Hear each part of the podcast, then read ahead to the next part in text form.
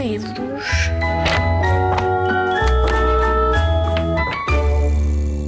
Olá, eu chamo-me Isabela Alçada e escrevo com a minha colega que está aqui ao meu lado e também ela se vai apresentar. Eu sou Ana Magalhães, a colega da Isabela Alçada. Escrevemos juntas muitos livros, muitas histórias. Os primeiros livros que nós escrevemos são os da coleção Uma Aventura. E ainda hoje, essa é a coleção mais conhecida, mas temos outras histórias e adoramos escrever. Quase todas as tardes que temos possibilidade, juntamos-nos para escrever e só vos digo que vamos sempre contentes. Este livro de que hoje vos vamos falar tem um nome um bocado estranho. Vamos ver se vocês acham piada ao nome. Nós achamos. É assim. Quem é esta gente nos painéis de São Vicente? Já ouviram falar nos painéis de São Vicente? Se calhar nunca ouviram, mas é um retrato fabuloso. É um retrato de grupo. Eu aposto que vocês todos já têm aí retratos de grupo com os amigos na escola, retratos de grupo com a família, retratos de grupo nas festas de anos. Pois este retrato é um retrato de grupo, mas em vez de ser uma fotografia ou um retrato no telemóvel, é uma pintura enorme. E foi feita há 500 anos por um pintor português chamado Nuno Gonçalves. Há 500 anos, foi no tempo dos descobrimentos. Muitos já sabem o que é que eu quero dizer quando digo os tempos dos descobrimentos. Chegamos lá ao sítio onde este retrato está. Eh, Vocês depois, talvez um dia, possam lá ir ver que é essa a nossa esperança. Olhamos para o painel e o que é que nós vemos? Vemos pessoas pintadas com caras que nós quase que nos parece que elas passaram por nós na rua nesse mesmo dia. São caras como aquelas que nós vemos na, na nossa terra. São caras de pessoas portuguesas de várias idades. E então pensamos assim: quem é esta gente nos painéis de São Vicente? Porque está lá um santo que se julga que é São Vicente. o santo padroeiro da cidade de Lisboa. Mas ninguém sabe, só há uma figura que está identificada, que é uma que vocês conhecem, o infante Dom Henrique, que organizou os descobrimentos e que usa um grande chapelão preto e que se veste todo de preto. Esse toda a gente sabe que é ele e toda a gente tem a certeza. E os outros? Os outros são 59, mas ninguém sabe ao certo quem são. Imagina-se que uns são nobres, da família real, outros são ah, do clero, estão vestidos, por exemplo, há um que está vestido de bispo, há outros que estão vestidos de cavaleiros e assim, mas quem eram? Quem eram aquelas pessoas não se sabe. Então o que é que a Ana Magalhães e eu fizemos? Nós imaginámos que, que tínhamos viajado no tempo até ao tempo do Nuno Gonçalves, o pintor, e como é que ele faria para escolher as pessoas? Portanto, Então a história começa assim.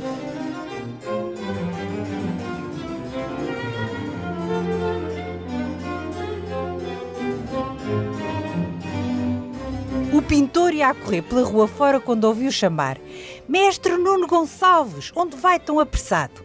Ele não parou, mas respondeu: Vou comprar uma grande quantidade de materiais para fazer tintas. Se é uma grande quantidade, precisa de ajuda, não? Talvez. Anda comigo, Tomé. Ora, o Tomé foi com o mestre Nuno comprar uns materiais e depois o Tomé perguntou ao mestre Nuno quem é que vai pintar. E ele disse: Vou pintar gente importante. Ah, que pena, disse o Tomé. "Eh, gostava de lhe oferecer alguns modelos. Ele disse: Não, mas eu preciso de modelos, sabes porquê? As rainhas e princesas não vêm aqui para a oficina. Eu vou ao palácio desenhar a cara delas.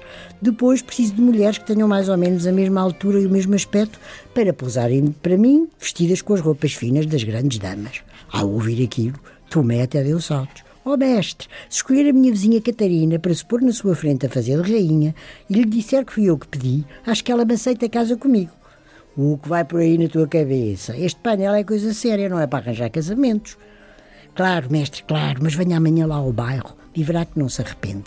Entre família e vizinhos não falta por onde escolher. O pintor Nuno Gonçalves achou piada e combinou aparecer bem cedo pela manhã, junto à bica, onde os moradores iam buscar água. Ora, no dia seguinte, a história que nós eh, imaginámos, ele está junto à bica e há imensa gente que já está lá reunida porque todos queriam entrar, posar para entrar no quadro.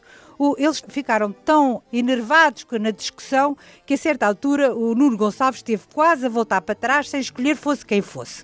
Mas com a ajuda do Tomé acabou por selecionar vários homens e várias mulheres a quem pediu para aparecer para aparecerem no dia seguinte na oficina. Só que houve uma que era muito vaidosa e muito convencida, chamada Beatriz, que se convenceu, eu sou tão bonita que o mestre Nuno vai me escolher para rainha. E passou a noite a sonhar com os vestidos que ia vestir de veludo, de seda, ia ficar ali imortalizada para sempre naquele retrato. E lá no bairro tinham medo dela porque ela era, ela falava, por exemplo, sempre com a mão na anca, assim, uh, tinha o nariz arrebitado, e, e além disso dizia-se que ela era neta de bruxa. E o, o herdara, ela tinha recebido os poderes da avó. Então, ela, porque falava de uma maneira assim superior e, ela, e tinha aquela fama de neta de bruxa, uh, as pessoas tinham um bocadinho medo dela.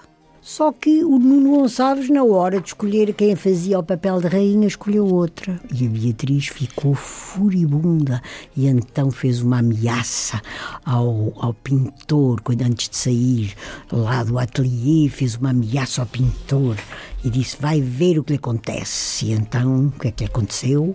Ela começou por dizer que a pintura que ele ia fazer, que nunca, mas nunca ninguém ia saber quem é que lá estava representado. Depois disse que os painéis que iam, uh, se calhar, arder num grande incêndio. Ou que os painéis que iam ficar todos patifados com o terremoto que se calhar ia haver uh, na cidade de Lisboa ou se calhar que os painéis, ninguém sabe porquê, iam ser escondidos, iam ser colocados num local todas as pessoas se iam esquecer iam ficar séculos e séculos sem que ninguém ouvisse falar mais daqueles painéis.